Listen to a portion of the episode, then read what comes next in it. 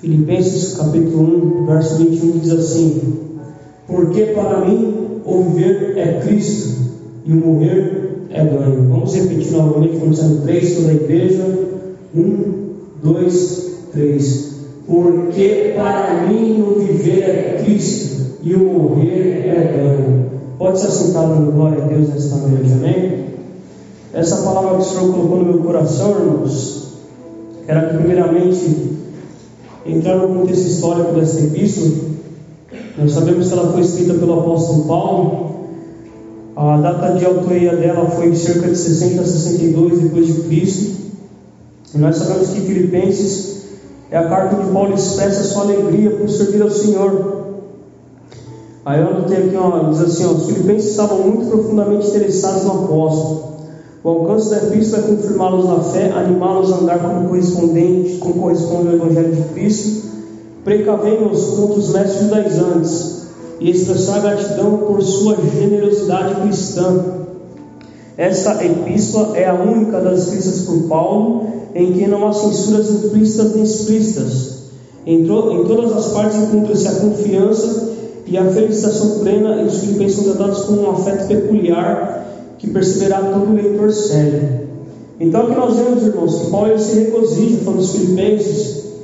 Essa igreja aqui que Paulo fundou na cidade de Filipos, ela foi a primeira igreja fundada por Paulo na Europa. Foi na época que ele fundou, que é, Filipos, é, a cidade de Filipos ela ficava, ficava na Macedônia.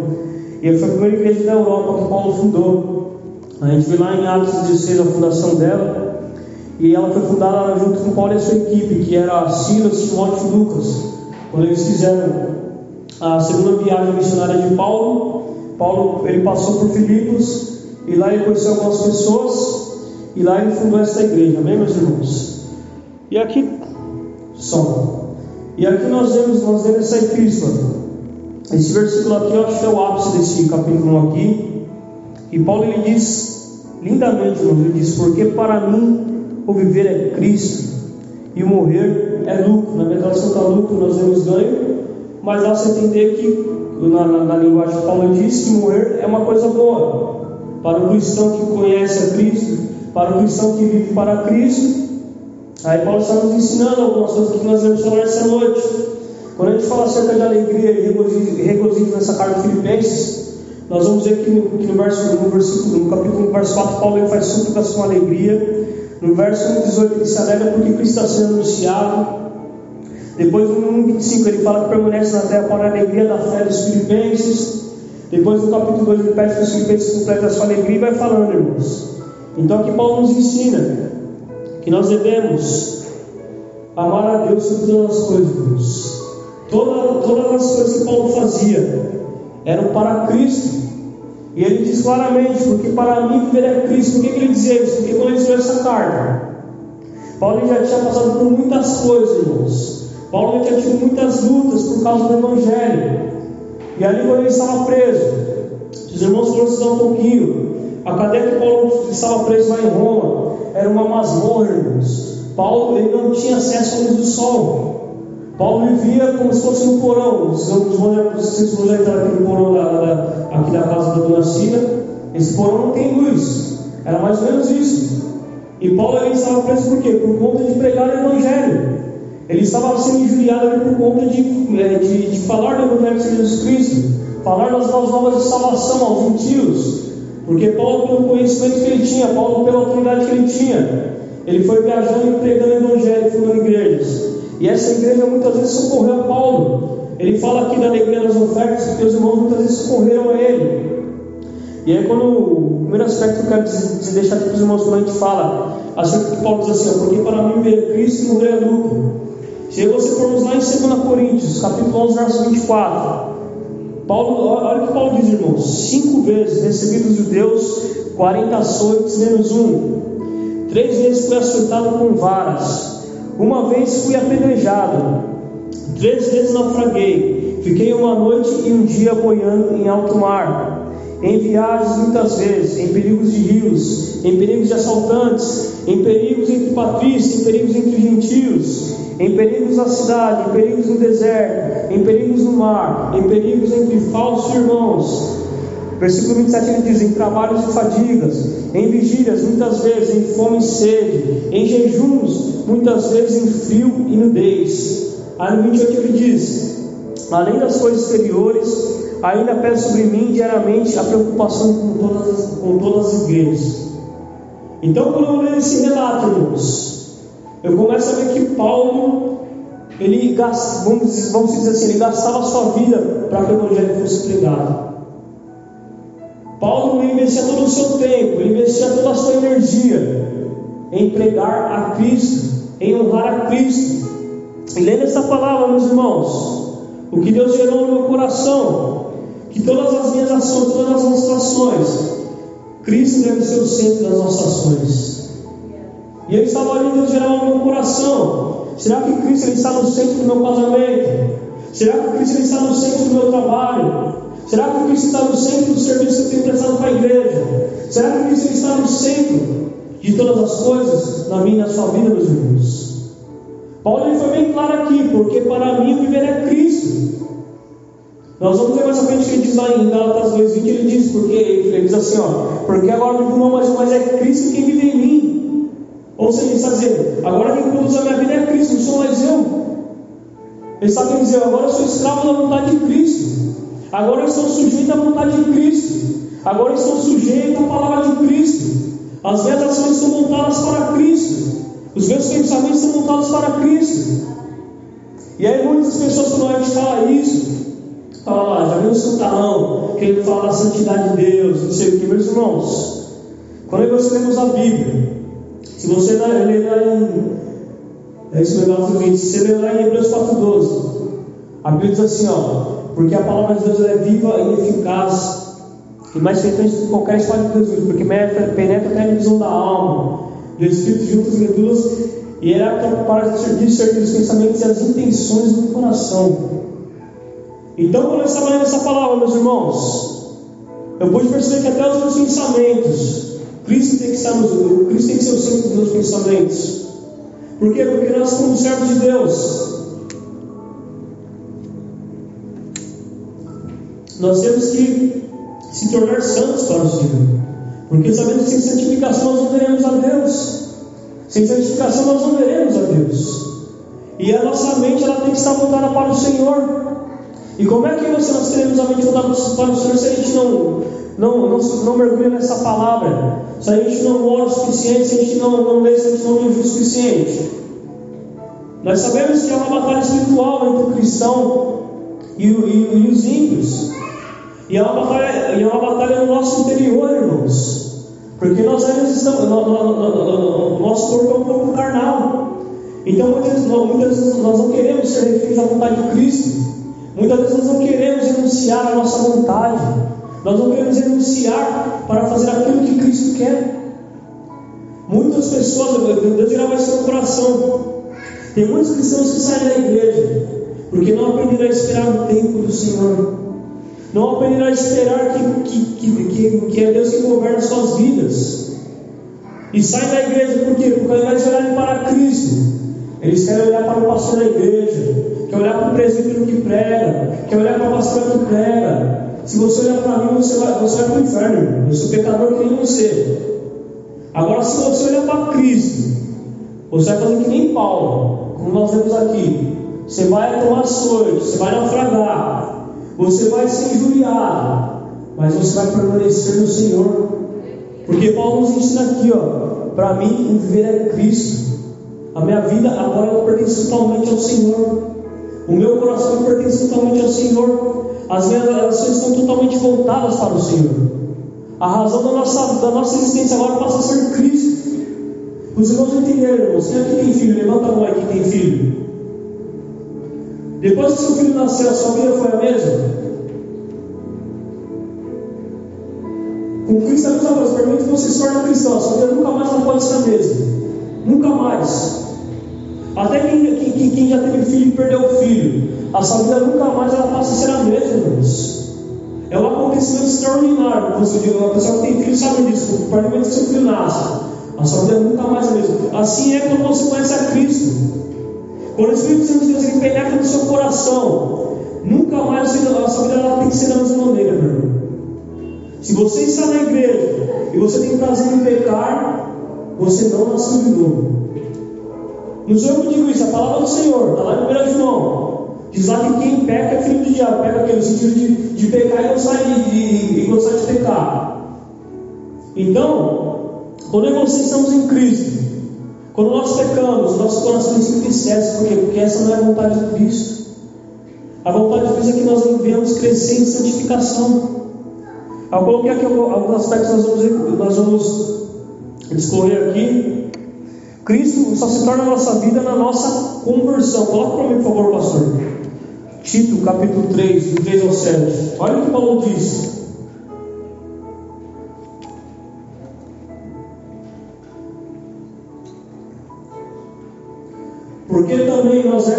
Tempo insensatos, desobedientes, extraviados, servindo a várias concupiscências e deleites, vivendo em malícia e inveja, odiosos, odiando-nos uns aos outros.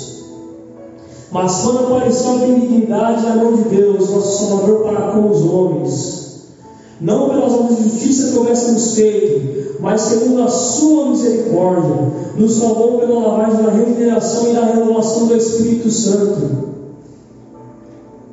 que abundantemente derramou sobre nós por Jesus Cristo, nosso Salvador, para que, sendo justificados pela sua graça, sejamos feitos herdeiros segundo a esperança da vida eterna. Então, aqui, meus irmãos, eu aprendo que não adianta estar na igreja, não adianta frequentar a igreja. Eu só vou estar em Cristo, que só eu sinto na minha vida. A partir do momento que eu me converter verdadeiramente, a partir do momento que eu me converter verdadeiramente, aí sim Cristo ele passará a ser o centro da minha vida. Outro aspecto, quando nós olhamos para Cristo, irmãos, a nossa origem do Senhor. Se você olhar lá em Gênesis 27, o Senhor disse: Criou Deus o homem, a sua imagem, mas Deus o criou, o macho e fêmea os criou. É óbvio que nós somos descendência de Adão, só que Adão, ele veio de Deus, a Bíblia nos ensina que ele o homem do pó da terra, e depois ele, ele, ele nas narinas do homem, o homem foi feito homem vivente. Então Cristo é a origem da nossa vida. Por que, muitas nós queremos renegar essa origem, meus irmãos? Por quê? Porque a pessoa, muitas vezes, ela não está verdadeiramente no Senhor.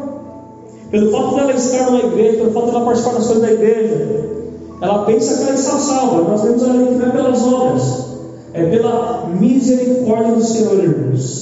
É pela justificação, ou seja, o Senhor pegou a justiça de Cristo e imputou isso nas nossas vidas. Ele pegou a justiça do Senhor e atribuiu isso nas nossas vidas para que nós pudéssemos sair do estado da ira, da, da condenação, para o estado de justificação perante o Senhor. E aí Paulo diz, porque para mim viver é Cristo. Aí eu já falei, mas vou repetir aqui, Cristo, ele é o conteúdo de nossa vida. Está lá em Gálatas 2,20, quando Paulo diz que ele já está crucificado, e agora não é mais ele que vive, mas é Cristo que vive nele. É Cristo que toma conta de Paulo, é Cristo quem conduz a vida de Paulo, e trazendo para os nossos dias de hoje, é Cristo quem tem que conduzir as nossas vidas.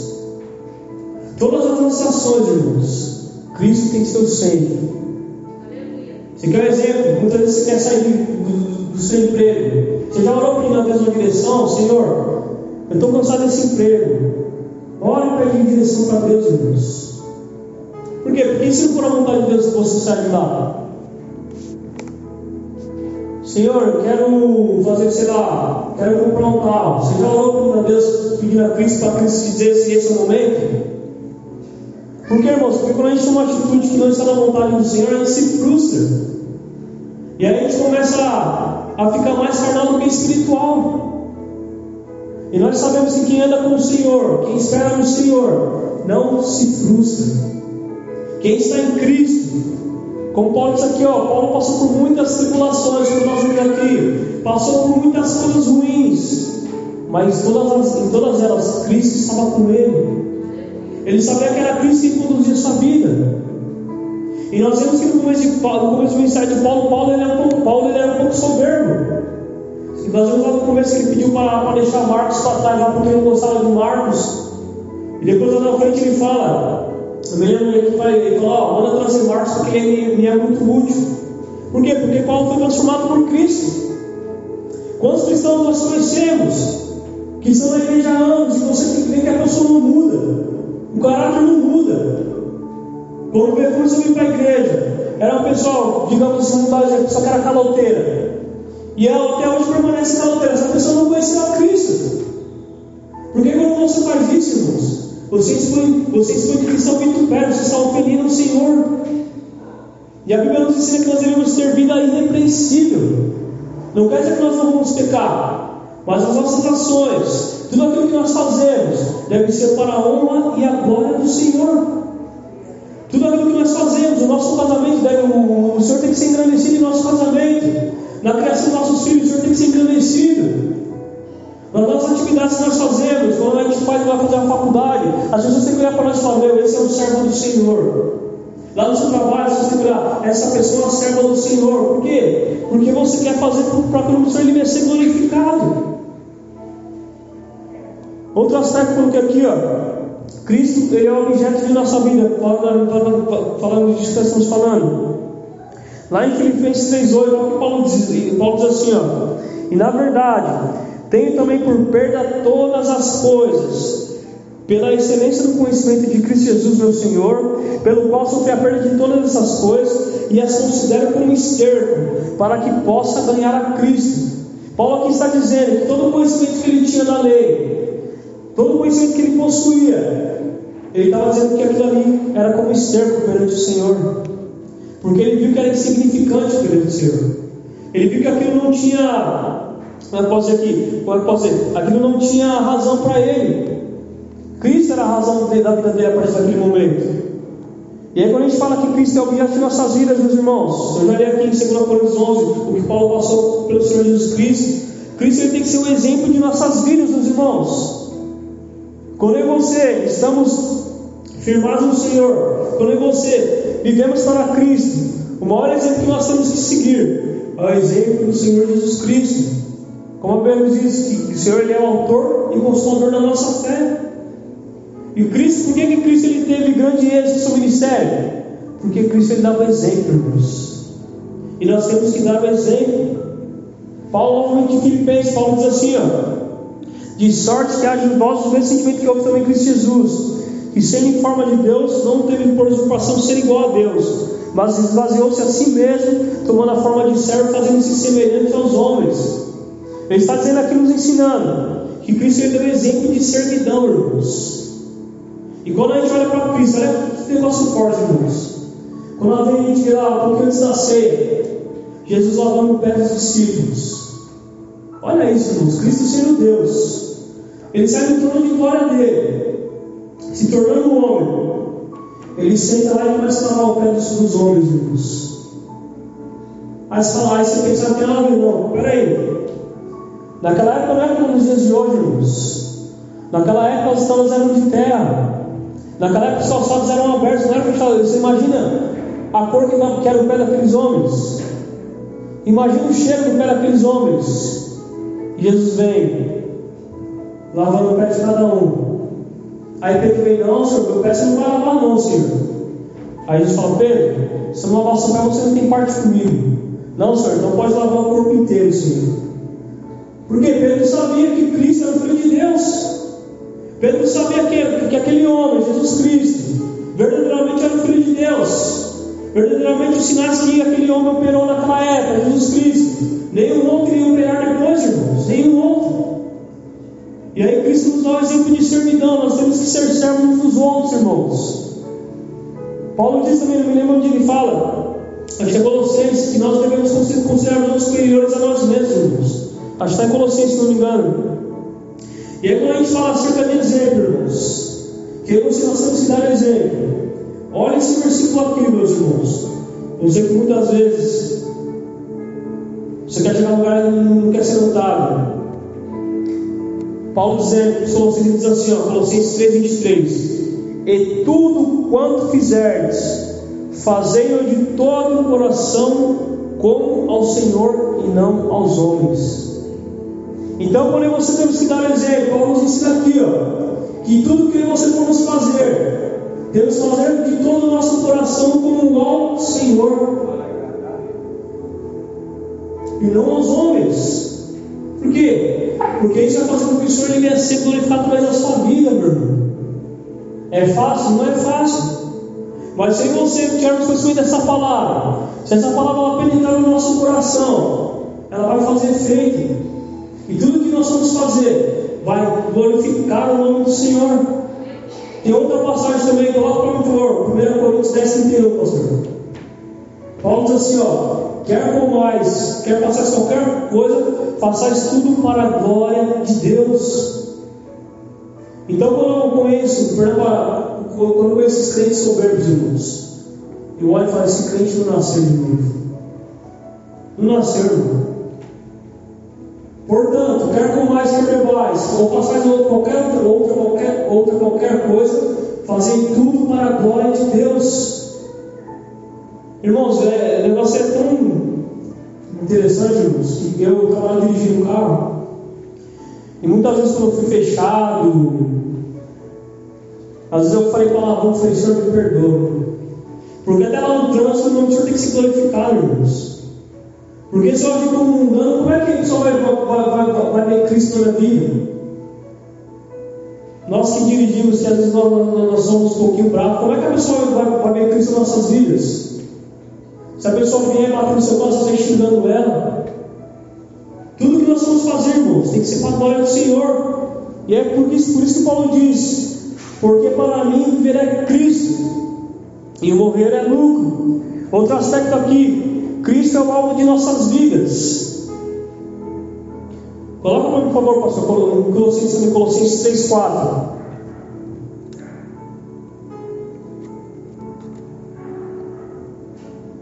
Quando a gente fala acerca de alvo,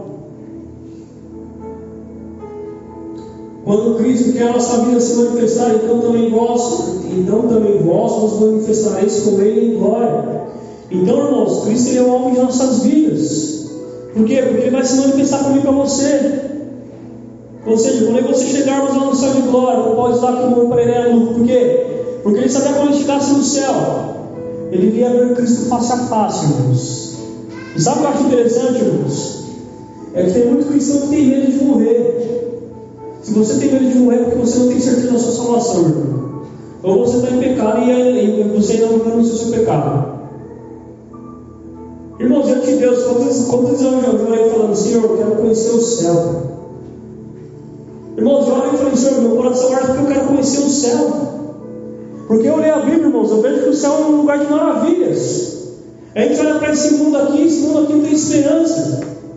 Quando a gente olha para os ímpios, os ímpios vivem apenas, apenas facilmente nos seus corações pecaminosos.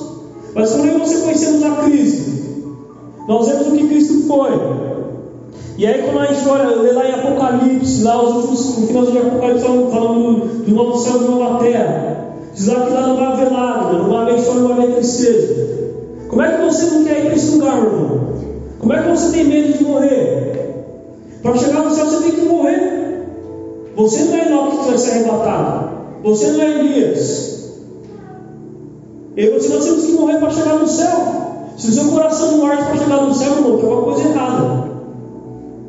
Aí você falar, não, mas ainda tenho, eu tenho meus filhos pequenos, não sei o meu irmão. Cristo ele vai cuidar daquilo que você deixar aqui. Nós não vamos levar nada, meu irmão. Não vamos levar nada. Lá no caixão é outra pessoa que vai escolher a sua roupa, é outra pessoa que vai escolher que você vai ser enterrado.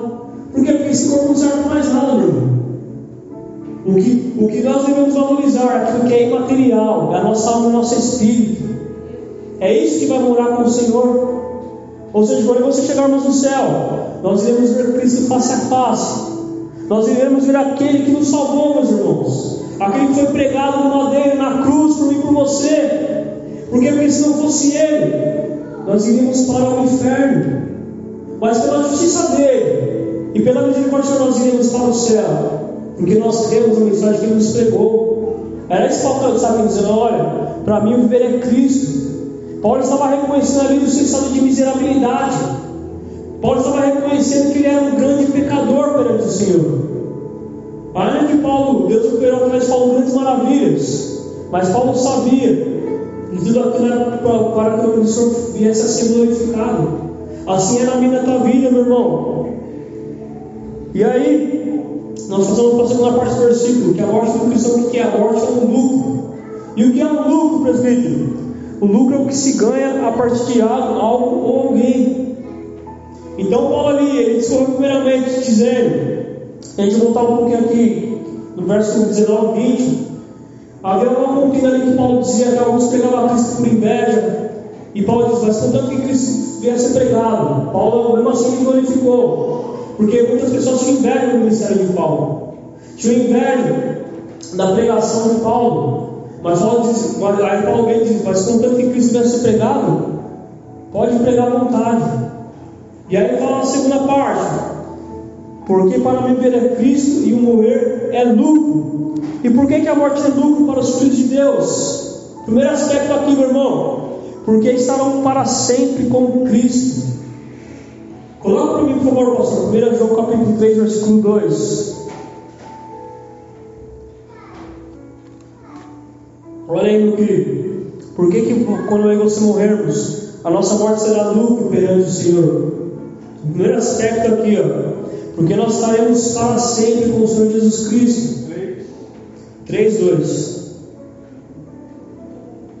Amados, agora somos filhos de Deus, e ainda não é manifestado o que havemos de ser, mas sabemos que quando ele se manifestar, seremos semelhantes a ele, porque assim como é, o veremos. João aqui está tratando, meus irmãos, do estado de glorificação do crente. Porque, porque como diz assim, assim, como, assim como, ele é, como ele é, nós seremos, ou seja, nós sabemos que Cristo ele morreu e depois ele foi ressuscitado, e ele ressuscitou no corpo glorificado. Assim também nós seremos, meus irmãos. Ou seja, quando Cristo morre, ou, quando, quando cristão ele morre, ele vai. A primeira coisa que, tem que, ter, que nós precisamos entender é que nós estaremos para sempre com Jesus Cristo. É por isso que Paulo dizia que a morte era lucro, era ganho para ele. O segundo aspecto aqui, que é interessante a gente aprender nesta noite, porque nós estaremos livres de todo o sofrimento, meus irmãos. Tudo aquilo que aflige o meu coração. A partir do momento que nós morrermos, deixarmos este corpo, esta vida, nós estaremos livres do sofrimento. Coloca para mim Apocalipse, por favor, 7,17. Olha aqui o que João também diz, escrevendo ao povo da época, João disse. Glória a Deus, Deus é fiel, meus irmãos. 7,17.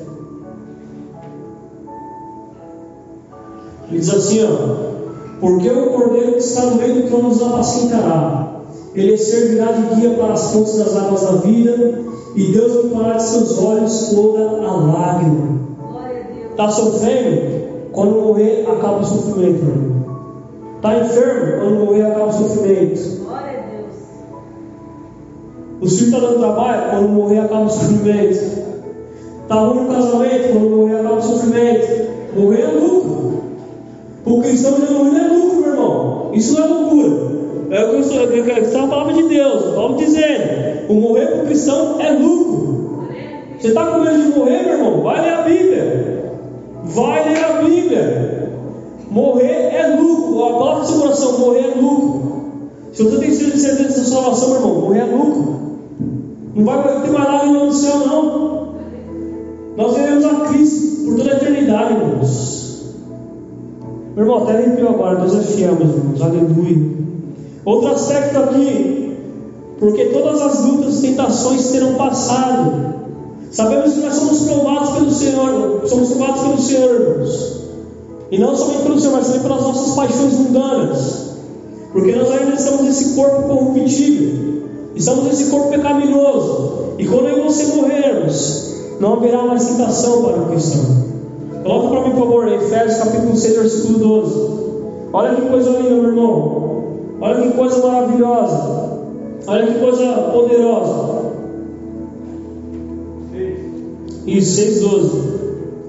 Eu e você, como ainda estamos nesta vida, e você, como, como ainda estamos nesta esfera, olha o que acontece com nós. Porque não temos que lutar contra carne e sangue, mas sim contra os, contra os principados, contra as potestades, contra os príncipes das trevas desse século, contra as nossas espíritos da maldade nos lugares celestiais. Então, quando você morrermos, nós não precisaremos enfrentar essas lutas, irmãos espirituais. Nós não precisaremos mais Por quê? Porque nós estaremos com o Senhor para sempre. Para sempre nós estaremos com o Senhor.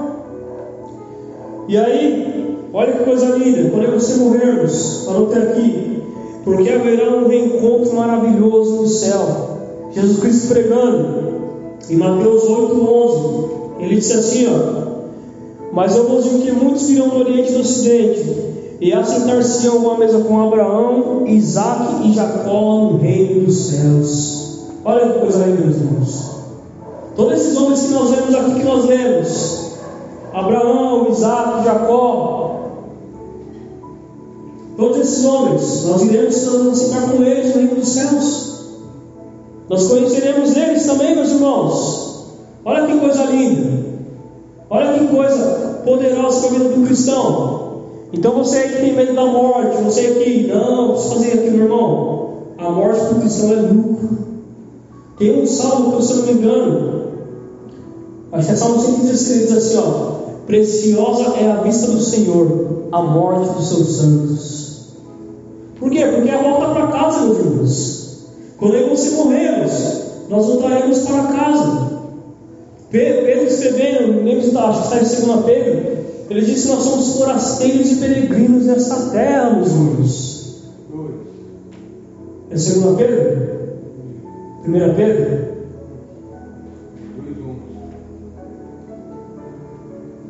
Coisa linda, meus irmãos. Então, você que, vamos abrir parênteses aqui, você que tem o seu coraçãozinho carnal nas coisas do mundo, será que você nasceu de novo?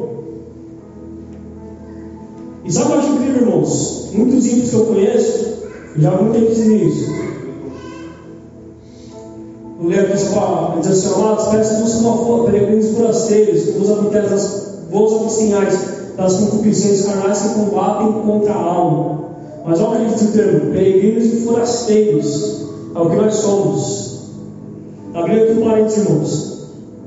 Quando você conversa às vezes comigo sobre aquela palavra, principalmente os jovens, não, eu vou curtir minha vida quando eu tiver com, sei lá, 40 anos, não me converto. Sabe a pergunta que você tem que fazer? Mas você sabe qual dia é a hora que você vai morrer, meu? Pergunta se você sabe o dia e a hora que você vai morrer, ninguém sabe. A morte é uma coisa que todo mundo tem certeza que vai acontecer, mas ninguém sabe o dia e a hora que vai acontecer. Então o diabo coloca, coloca isso no coração da pessoa, não, vou curtir a vida, meu irmão. Vida é isso é totalmente contra Cristo. Aí nós temos vida. Enquanto nós não temos Cristo, a Bíblia diz que nós estamos, nós estamos, nós estamos mortos para os nossos pecados. Então lá em Efésios 2, Paulo diz que o Senhor nos vivificou, nós nós encontramos a Cristo. Então você que se diz cristão, mas seu coraçãozinho está nas coisas deste mundo, você precisa rever sua fé, meu irmão. Você precisa rever a sua fé. Porque o cristão genuíno, o coração dele tem que arder para ir morar no céu, meu irmão. Assim como pode ser aqui, ó, viver Cristo, morrer lucro. Porque o coração dele ardia para conhecer o céu. E esse mesmo Paulo, se você for lá em 2 Coríntios capítulo 12, ele diz que foi arrebatado até o terceiro céu e ouviu coisas inefáveis que ao homem não é lícito dizer. Veja, Paulo ele teve apenas uma fagulha do que é o céu. E depois o Senhor fez ele voltar para a terra. Paulo ele sabia o que ele estava dizendo, meu irmão.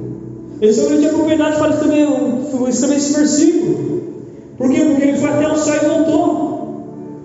Ele diz lá que ele foi arrebatado até o terceiro céu. Ele não sabe se foi no corpo falando, mas ele sabe que ele foi arrebatado. Então ele tinha propriedade para falar do céu. Ele tinha propriedade para falar da morte do cristão. Ele tinha propriedade para falar que quando você morrermos, a nossa a, a morte para nós é lucro. Abrindo os parênteses aqui. Se você conversar com pessoas que são testemunhas de Jeová e adventistas, eles têm um negócio chamado mortalidade da alma. Quando a pessoa morre, deixa de existir. E aí só depois, quando o Senhor ressuscitar, ela volta à existência. Isso é antibíblico, irmãos. Por quê? Porque se você abrirmos o nosso livro em Mateus capítulo 17, em Lucas 9, em Marcos 9, o episódio da transfiguração, quando Elias e Moisés apareceram. Se a alma é mortal, por que, que Moisés apareceu lá com Elias? Me explica isso. A Bíblia só mostra que Moisés morreu. Lá em Deuteronômio 34 e Josué 1. Que o povo foi por 30 dias e depois o Josué se na caminhada. Se a alma é mortal, por que, que Moisés apareceu lá? Interessante bíblico. A doutrina ortodoxa que a Bíblia nos ensina é que a alma é imortal, irmão. E aí existem dois destinos. O cristão que é genuíno, que se arrependeu dos seus pecados, confessou o Senhor Jesus no seu coração e creu, e viveu conforme a palavra nos diz, é céu. O pessoal rejeitou a mensagem do Evangelho, não quis se render ao Evangelho, é inferno. Não tem, não, é, e outra coisa, não existe purgatório também. Isso é doutrina da igreja, não existe purgatório. Me prova a Bíblia, prova, 1 João capítulo versículo 7. O sangue de Jesus Cristo nos purifica de todo pecado. Se o sangue nos purifica de todo pecado, tem que passar pelo purgatório. Se você crê em purgatório, você crê que o sangue de Jesus é insuficiente. Você crê que o sacrifício não foi suficiente. Então, meu irmão, aprenda nessa noite, a nossa alma é imortal. E quando morre, ou é céu ou é inferno, não existe meio termo. Não existe purgatório. Hebreus 9, 27, a homem, a homem está ordenado a morrer uma só vez, e depois disso o juízo. Na verdade, nós morremos, é um estado intermediário. Mas quando a gente lê lá em Lucas capítulo 16, versículo 19, Jesus deixou claro ali que quando o justo morre, ele vai para o de Abraão, fazendo ali uma para o sul céu. E o ímpio, ele vai para o estado intermediário, mas ele vai para o tormento, irmão. E aí final nós vamos lá em Apocalipse, que depois vão ser lançados os anjos e os ímpios serão lançados no lago de fogo e sofrerão tormento eterno. Amém, meus irmãos? Por isso que nós temos que pregar o Evangelho. A verdade ela tem que doer no coração do pecador. Nós temos que falar esse negócio, não, eu, eu, eu, que falar o Evangelho é maciado. Não, não, não. O pecador tem que saber que ele é pecador, ele tem que saber. Se você olhar todos os homens, os grandes homens de Deus, a mensagem deles, foi dura. Por quê? Porque o pecador precisa se arrepender. Ele precisa ter consciência de que ele é um miserável perante o Senhor. Se você pregar esse evangelho de paz amor, ninguém se converte, irmão. A Bíblia diz que nós somos um sal. O sal é ser costas. O sal é uma coisa que ninguém quer, que quer, quer pôr na boca. Quem disse por Charles Spurgeon disse: se o evangelho fosse doce, nós seríamos comparados a um caramelo. Mas o evangelho, como é uma mensagem que, que as pessoas não querem ouvir, nós somos comparados como um sal. Que se você colocar uma opção na boca, você vai querer cuspir. As pessoas não querem o evangelho. E Paulo diz lá, Está dito que nos últimos tempos as pessoas iriam criar comichão nos ouvidos para não ouvirem essa doutrina. Mas só que para o pecador se arrepender, nós precisamos pregar esse evangelho. Precisamos falar isso aqui, ó, meu querido. Viver é Cristo. A tua vida agora é de Cristo. Se você morrer, vai ser lucro, meu irmão. É isso que Paulo está nos ensinando, meus amados irmãos. Outro aspecto aqui, interessante que eu anotei aqui, depois que você morrermos, nós, nós, nós teremos o nosso galardão e a nossa coroa perante o Senhor. Somos merecedores? Não somos merecedores. Mas o Senhor nos dará a coroa. Paulo, em 2 Timóteo, disse assim, ó, 2 Timóteo 4, 7 8, ele diz: Combati o combate, acabei a carreira, guardei a fé. Desde agora, a coroa da justiça me está guardada, a qual o Senhor, justo juiz, me dará naquele dia, e não somente a mim, mas também a todos que amarem a sua vida. Então, quando nós chegarmos no céu, nós teremos o nosso galardão, meus irmãos. Coisa linda isso. Nós não somos, nós não éramos, nós não éramos, não somos merecedores do céu, irmãos. Mas Deus, pela sua infinita misericórdia, pela sua graça, pelo seu amor, pela sua benignidade, mansidade, bondade, Ele nos enviou Cristo Veja, ele formou Adão. Adão já comeu plena com o Senhor, mas Adão ele pecou. Adão ele quis dar ouvidos à serpente, a Satanás. E é o que muitos crentes têm feito nos dias de hoje. Deixam de crer na palavra para crer falsos profetas, para em mensagens que, que afagam o ego, irmão. O Evangelho é renúncia, o Evangelho é tapa na cara. Nós vemos aqui o Paulo está ensinando Coríntios 11. Isso é Evangelho. Se o Evangelho não fez no teu coração, é Evangelho, meu irmão. Lucas 9, Jesus disse: aquele que quer após mim, negue-se a si mesmo, tome essa cruz e me siga. Esta é a mensagem central do Evangelho, é a cruz. É você pegar os seus pecados e colocar lá no madeiro. Isso é Evangelho. E essa noite eu quero deixar bem claro para mim para você, meu irmão. Você que é aqui comigo sobre a tua salvação, a sua morte vai ser lucro. Quando você se vai nesse corpo pecaminoso, coloque no seu coração, a morte do cristão é lucro. É lucro. Paulo já tinha sofrido muito aqui. E olha como Paulo tinha um coração de servo, irmãos. Nós vamos ver mais ou menos que ele vai dizer aqui, que por amor aos filipenses, ele vai achar melhor ficar um pouquinho mais tempo na carne e ver um pouquinho mais aquele, aquelas pessoas. Olha a transformação deste homem, irmãos. É só o Evangelho que pode fazer isso, irmãos. É só o Evangelho que tem esse poder. E o mesmo Paulo no nosso quando ele diz que o Evangelho é o poder de Deus para a salvação de todo aquele que crê. Primeiro do judeu e também depois do grego. Porque o justo viverá pela fé. Então, se você não, não, não usa a pessoa transformada, o poder de Deus vai alcançar essa pessoa, meus irmãos. O poder de Deus vai alcançar essa almas que vocês estamos orando, irmãos. Se você fosse a história, os falado um nome chamado Agostinho de Pona. Foi um dos pais da igreja católica. A mãe desse homem orou, se não me engano, foi por 33 anos para que ele se convertesse, irmãos. 33 anos. Então quero dizer para vocês, se vocês estão orando para alguém, continue orando, irmão. Porque nós que somos servos, nós não somos egoístas. Nós queremos que todas as pessoas elas venham aceitar a mensagem do Evangelho. Mas nós também sabemos que quem convence é o Espírito Santo. Nós não podemos convencer o pecador. Mas o que nós precisamos fazer? É lançar a semente, lançar o Evangelho. E deixar a pessoa convicta de que ela vive no erro, de que ela vive no engano. A Bíblia nos diz que o coração do é um coração enganoso e desesperadamente corrupto. E isso serve para toda a cidade, irmão. Não é só para os serve para nós também. Porque muitas vezes nós queremos ser autossuficientes perante o Senhor. Muitas vezes nós não, nós não confiamos na justiça do Senhor. Muitas, vezes nós não confiamos na provisão do Senhor. Então, nessa noite, essa palavra que o Senhor tem colocado no meu coração, quero só para terminar aqui, mais, falar mais cinco minutinhos. Quando nós encontramos a Cristo, quando o Senhor nos encontra, na verdade, quando o Senhor nos encontra, nós nos rendemos a Ele. E quando o Senhor, nos, o Senhor se torna Senhor em nossas vidas, nós somos salvos. Olha que interessante isso, irmão. Nós somos salvos da ira de Deus. Nós somos salvos do pecado. Nós somos salvos do temor. Nós somos salvos de cair na tentação. Nós somos salvos das dificuldades. Nós somos, nós somos, nós somos salvos da morte espiritual. E nós somos salvos da morte, nós somos salvos do juízo do Senhor. Por quê? Porque a Bíblia nos ensina, falando da questão do juízo. Em João 3,18, o Senhor Jesus disse: Quem crê nele não é condenado, mas quem não crê já está condenado. Porquanto não crê no nome do unigênito Filho de Deus. Então o pecador que você, que você quando ele está pregando, ele precisa entender que se ele não se arrepender, ele está debaixo da ira de Deus. Aí muitos falam, não, mas Deus não é amor, Deus é amor. Mas também Deus é um Deus que se ira. A Bíblia nos ensina, lá em Salmo 7, se não engano, que Deus é um Deus que se ira todos os dias, meus irmãos. O problema das pessoas nos dias de hoje, principalmente os falsos profetas, que eles relativizam os atributos de Deus.